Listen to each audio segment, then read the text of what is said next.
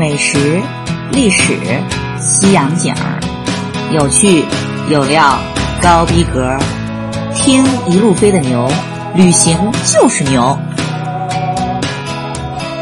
大家好，我是一路飞的牛，很高兴又跟大家见面了。话说，就在现如今这个后疫情时代，同时呢，也得是因为。牛又重新上岗，工作也比较忙碌，貌似也就不能像疫情之前那么样的是奋不顾身，说走就走。不过呢，这也真是塞翁失马，焉知非福。既然哈牛是老老实实的待在家里，虽说工作有够忙碌，但是这业余时间必须得跟大家伙认认真真的先把咱那趟无比明媚的地中海阳光照耀之下的希腊之行给大家伙认认真真的讲明白吗？而且呢，牛在这儿一定得跟小伙伴们提醒一下，就咱今天的这期节目，请大家伙一定要认真仔细收听，因为呢，咱今天那可是要讲到包括牛在内的2017年一起出行的四位全部小伙伴们心中评比的，就那趟希腊之行的最高光、最顶点以及最高潮。那咱今天要讲到哪儿了呢？它呢，就是牛心中无比热爱的，同时也是东地中海上的那一颗最耀眼的明珠——罗德岛。说起来呢，对咱们这个节目比较了解的同学们，应该早就已经清楚，那就是读万卷书的同时，必须也得行万里路，同时。这行万里路之前，哈，咱也得读好万卷书。所以呢，对于一只如假包换的人文历史控的牛来说，对旅行目的地的评判，那可是有着一条非常重要的标准的。意思是，是什么地方它最美呢？那一定得是历史上曾经。多个文明交汇、碰撞、融合的地儿，这么一来，大家伙儿应该已然是心下了然了吧？就咱今天要讲的这个大猪脚罗德岛，那一定得百分百二十四 K 纯真的符合牛这个标准呀。所以呢，依然还是牛的老套路：动身行万里路之前，咱得先把万卷书读明白。这么着呢，请大家伙儿啊稍安勿躁，先别着急，就在实际旅行开始之前。咱可先得把浪漫迷人的罗德岛的前世今生先给大家伙儿交代清楚。貌似就在前面的节目跟大家伙介绍希腊的时候，牛应该就已经交代过，希腊的版图呢，它可远远不止位于巴尔干半岛的最南头头的那一个小小的半岛，另外还有零零星星散落在爱琴海上的很多个美丽的岛屿，这其中呢，就有牛跟大家伙浓墨重彩的提到过的整个欧洲乃至西方文明的发源地的克里特岛啦。哎呦大家伙儿全都耳熟能详且无比向往的整个希腊的颜值担当圣托里尼岛了，等等等等。而说起来，在人家散落在如蓝宝石般美丽的爱琴海上，这大大小小。应该都有上百个希腊的岛屿里头，实事求是的讲，这罗德岛真心也得说是其中的另类，相当特别来着。首先呢，咱就先看人这罗德岛的位置，它是位于整个爱琴海的最东端，基本可以算得上是处在爱琴海和东地中海的交界这块地方。也就是说，咱光从地理位置上来说，这罗德岛它妥妥的距离希腊本土是有够遥远的，反而是跟隔壁的土耳其只有咫尺之遥。因为呢，就是罗德岛距离最近的土耳其海岸，它只有区区十七公里。大家伙真没听错，真的只有十几公里。但凡是身体好的游泳健将哈，一高兴都能直接从岛上游到土耳其去。话说，也就是因为地理位置的原因吧，这早在。古希腊的城邦时期，也就是因为跟这个本土的距离实在是太远了，以至于这个罗德岛上的希腊城邦可以说是标准的一棵墙头草，跟希腊本土的关系哈，它也就那样了。反而是这不是因为离着东边的强大的邻居波斯帝国比较近吗？说好几次哈，甚至都投靠到波斯这边了。但是呢。话又说回来了，貌似就在上一期节目里，牛应该跟大家伙已经着重的介绍过了。就在古希腊时期，根本就没有古希腊这个国家。就照牛的分法，古希腊只能说成是一个地理政治名词儿。整个环地中海是东起小亚细亚，也就是咱们大家伙都听说过的特洛伊，西到现如今的希腊本土。零零星星的上千个岛屿。他们之所以被划进古希腊的范畴，那是因为就是这些所有的迷你的小国家，就是牛上期的跟大家伙着重科普过的城邦国家。它是有两个共同点给紧密的联系在一起的。首先，第一就是语言文化，貌似就这些城邦国家，他们都是说希腊语的。希腊语这挺挺有意思。牛貌似哈也是不止一次的吐槽过，这到了希腊以后，你连个路标都看不懂，完完全全牛就变成了一只文盲，因为它可用的是。阿尔法、贝塔之类的古希腊字母，跟咱们大家伙儿常见的英文所用的拉丁字母，那可完全不是一回事儿。除了语言文化之外呢，其实更重要的一点，那就是就在古希腊时期的所有这些城邦国家，他们可都是有着共同的宗教信仰，也就是以希腊神话为理论基础的希腊（括弧包括后来的罗马也同样继承了的古希腊和罗马的万神教）。事实上。古希腊时期，您别看这小小的罗德岛，它地方不大，它竟然是被三个大家伙真没听错，是三个古希腊城邦国家所占据，真真就是咱老话说的“罗斯壳里做道场”。这些。古希腊城邦国家真心是有够迷你的，对不对呀？而且虽说曾经的古希腊，那可以说是由上千个相当迷你的城邦国家组成的，可以说是一盘散沙吧。但偏偏竟然能创造奇迹般的两次打败了，就在当时整个地中海世界可以说是独一无二、最强盛的波斯帝国。也就是说，第一次和第二次希波战争，那可都是以古希腊城邦联盟的胜利为结束的。但是呢，也就是牛常说的一句老话：“花无百日红，人无千日好。”后来到了罗马帝国兴起之后呢？又不是经常挂在嘴边的一句口头禅，那就是曾经的罗马帝国。那在人类文明的历史上，那可是跟咱家古代中华帝国是一东一西交相辉映、超级强大的帝国。曾经西方人认知中的全部已知世界，就是环地中海的这一片儿，就在古罗马帝国强盛的时候，那都不出意外的，全都变成了罗马帝国的版图，甚至就连这庞大的地中海。它都被罗马人骄傲地称作“我们的海”。话说，由于也就是因为这罗德岛独特的地理位置，如果拿爱琴海来算的话，它基本都是算是在爱琴海的边边上了。所以，甚至到后来以那座万城之城、跟帝国同名的伟大城市罗马为首都的西罗马帝国被日耳曼蛮族攻陷灭亡了之后呢，由于哈哈这罗德岛，它很幸运的是在整个。帝国的百分百二十四 K 纯真的东半边，所以他肯定顺理成章的就被东罗马帝国给继承了下来。而这东罗马帝国呢，貌似一直追咱们这个节目的小伙伴应该也都相当熟悉不陌生。并狗队，他呢，也就是被后来西方主流的史学家称作拜占庭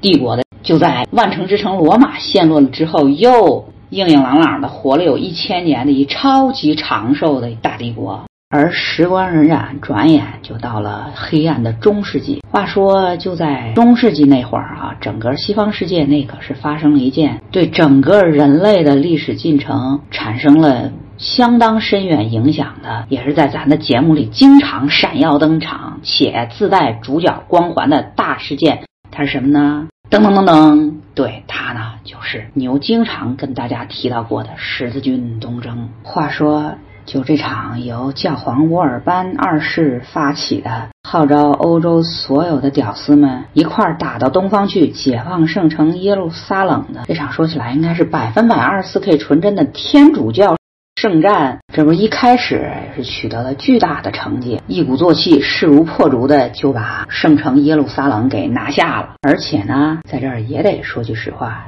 之所以东征的十字军能在一开始取得这么辉煌的战绩，那必须得说是跟作为十字军战斗主力的三大骑士团是有着密不可分的关系的。而这大名鼎鼎的三大骑士团呢，就是那圣殿骑士团、圣约翰骑士团以及条顿骑士团。话说，一听到这个圣约翰骑士团，如果是常追咱们这个节目的小伙伴，那是必须得感觉这么的亲切，这么的耳熟呢。并狗对，就在牛跟大家伙儿最早第一期嘛，第二期好像应该是第二期讲马耳他的那期节目里，人这个圣约翰骑士团，那可绝对是华丽丽闪亮登场，且担纲主演的男主角男一号没跑，对吧？其实呢，人这圣约翰骑士团最早开始的全名是耶路撒冷圣约翰医院骑士团。您就光听这名儿就应该已经知道了。顾名思义，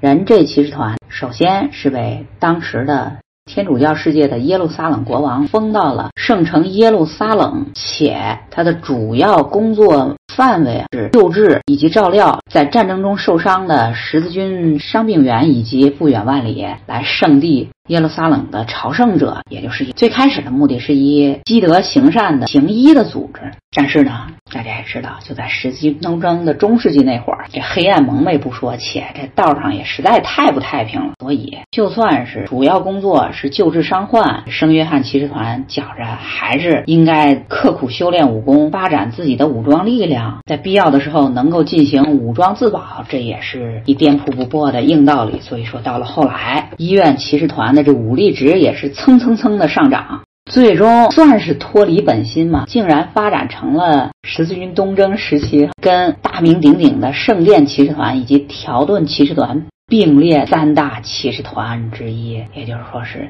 十分活跃的战斗在。当时的圣地巴勒斯坦地区来着，但是呢，也就是咱老话说的好，是多行不义必自毙。说到底，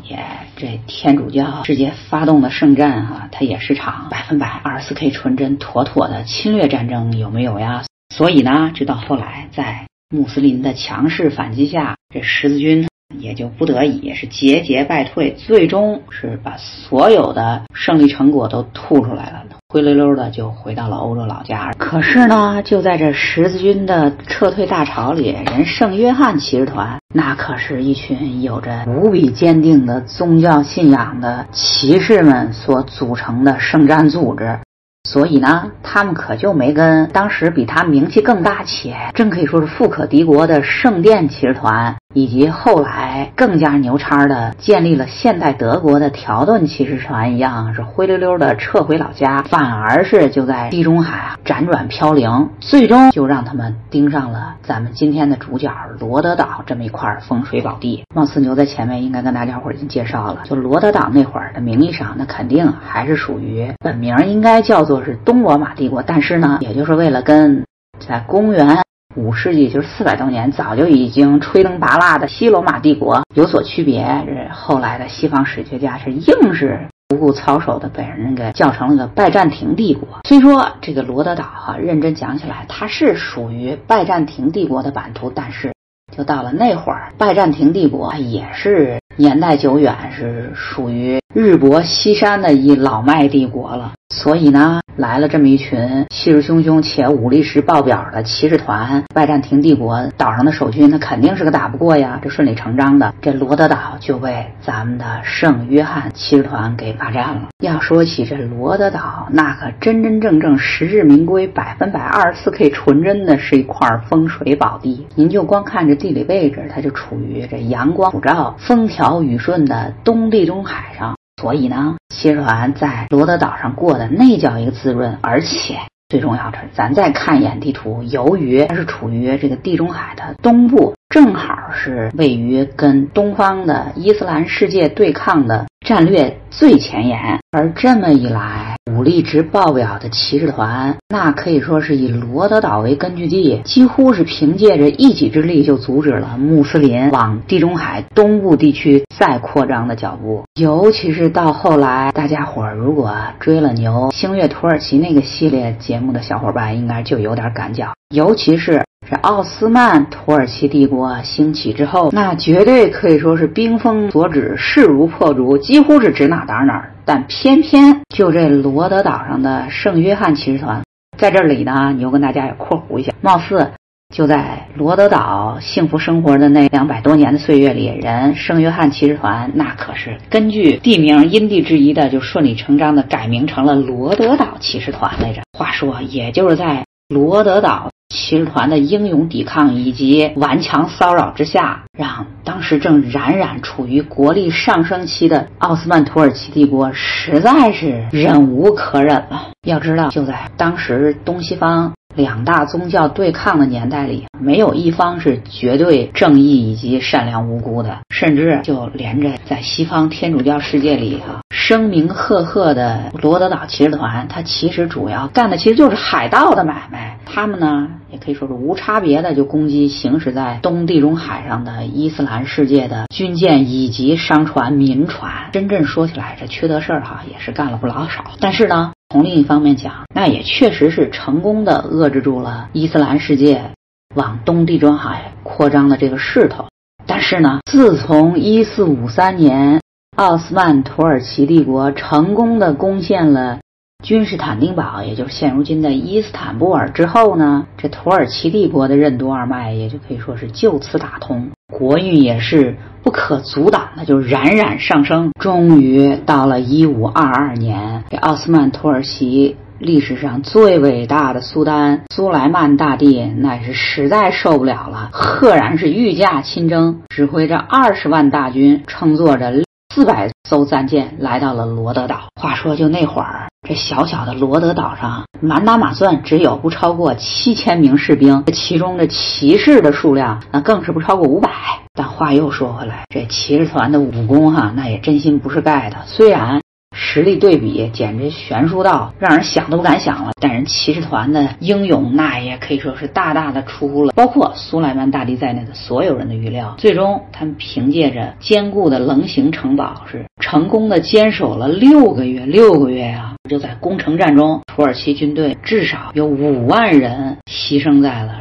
罗德城下。战争的激烈残酷，真心也是可想而知了。也就跟牛跟大家伙浓墨重彩的描述过的1453年的君士坦丁堡的攻防战一样，虽然抵抗有够英勇顽强，但是大势所趋，最终的结局肯定也是不可避免的。但是就在灭顶之灾马上就要发生的前一刻，这奇迹竟然发生了，也就是被骑士们的英勇无畏所深深的。打动和折服了当时的苏莱曼大帝，也就是二十郎当一啊，年轻气盛、血气方刚一小伙子，竟然也爆发了 不可言传的骑士精神。他呢，最终是决定手下留情，允许在战斗中还依然幸存的骑士团的所有成员是体面的撤离罗德岛，没有最终赶尽杀绝。所以就在一五二三年新年。一开头，伴随着大获全胜的苏莱曼大帝志得意满的开进罗德城的那一刻，所有幸存的骑士，包括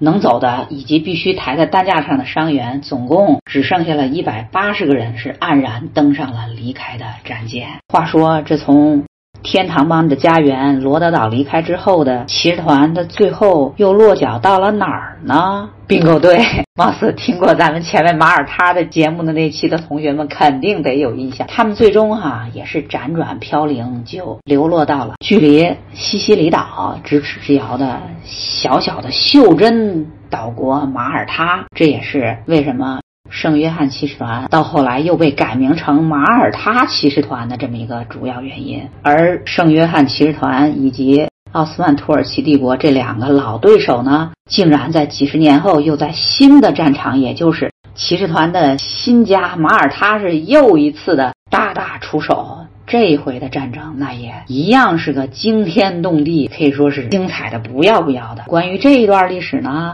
貌似今天咱的主角到底不是马耳他，对吧？而是咱们这座华丽丽的牛本烫希腊之行的高光顶点最高潮罗德岛。所以，如果大家伙儿不了解、不清楚，同时呢也感兴趣的话呢，也就请受累往前翻，大家伙儿翻到最前面的马耳他的那期节目里。请找出来好好听一下。话说，就那期马耳他的节目，也真心可以说是英雄辈出，风云际会，跌宕起伏，实在可以说是个精彩无限。如果大家伙儿没听过的话，牛可是强烈建议大家伙儿千万别嫌麻烦，请往前翻，把这期节目找着听一下，那可是绝对不会让您吃亏的。好了，咱言归正传。话说这罗德岛，这不是被奥斯曼的最伟大的苏丹苏莱曼大帝一举。收入囊中了之后，这不出意料的，也就老老实实的划归了奥斯曼土耳其帝国的治下，一直到并购队。就第一次世界大战，它不是成功的摧毁了西方的两大帝国。这第一个就是西西她老公掌舵的奥匈帝国，而这第二个呢，就是那个是曾经强盛无比的。版图横跨欧亚非三大洲的奥斯曼土耳其帝国，但是呢，这有意思的一点就是，奥斯曼帝国崩盘了之后啊，咱们这今天的主角罗德岛，他可并没有回归到阔别了好几百年的老家。话说，在当时已经是建国了好几十年的现代希腊，反而是被说来挺有意思的，意大利是趁火打劫给强行霸占了。关于这段曾经被。意大利强行霸占的历史呢？牛在这儿跟大家伙儿先插播一个小小的插曲，那就是牛本人呢是阿加莎·克里斯蒂，也就是阿婆的一枚忠实粉丝。貌似就阿婆的基本可以说是全部，就算不是全部，是大部分的作品，牛都认真的拜读过不说，而且不管是电影还是由那个 Hugh Suchet。好像是叫这个名儿吧，反正就是这形象上可以说是跟波洛他老人家神似的这个演员主演的英剧，牛都可以说是一集不落的全部都追过了。其中呢，可能也就是因为这是牛自己小心眼瞎猜的，是阿婆他老人家。这来到风景如画的罗德岛度假之后啊，心情大好，文思泉涌，就创作了一部作品，它叫做《Triangle at Rod》。后来呢，也被拍成了就是这个 Hugh Suchet 主演的这个英剧中的一集。貌似当时就在追剧的时候，你有点纳闷儿，哎，怎么咱们这波洛同学他想离开罗德岛，可竟然能被岛上的意大利警察给各种阻挠，最后竟然被成功拦下了呢？牛当时还就在想。啊，这是不是？哎呀，这电视剧制作制作方没整明白状况，把这个背景给拍错了呀！直到后来一调查研究，才恍然大悟，还真就是这段时期，从一战到二战中间这个几十年的缝隙里，咱的罗德岛还真就是属于人意大利管。这么一来，岛上呢也就不可避免的留下了很多意大利的痕迹。就连曾经人家圣约翰骑士团的大团长宫，貌似都被改成了墨索里尼他老人家的度假行宫，怎么样？有够厉害吧？但是呢，说起来，这意大利人也没得意多久。由于这不在第二次世界大战里瞎么吃眼的站错了队，这二战以后，作为战败国的意大利，他可就被罗德岛全体民众公投一脚给踢开。大家伙一致同意，干脆咱还是隔了好几百年回到自个儿希腊老家算了。所以呢，这罗德岛满打满算成为希腊共和国的版图，真真正正是不超过七十年的。所以呢，大家伙看，就这么一座小小的罗德岛，从古至今那可是古希腊、古罗马、东罗马（括弧），也就是咱常说的拜占庭帝国。到后来的十字军、奥斯曼土耳其帝国，再到意大利，再回归到现如今的现代希腊，那可是不停点儿的多个国家、多重文明在这儿是激烈碰撞、彼此交融。同时呢，它也是深受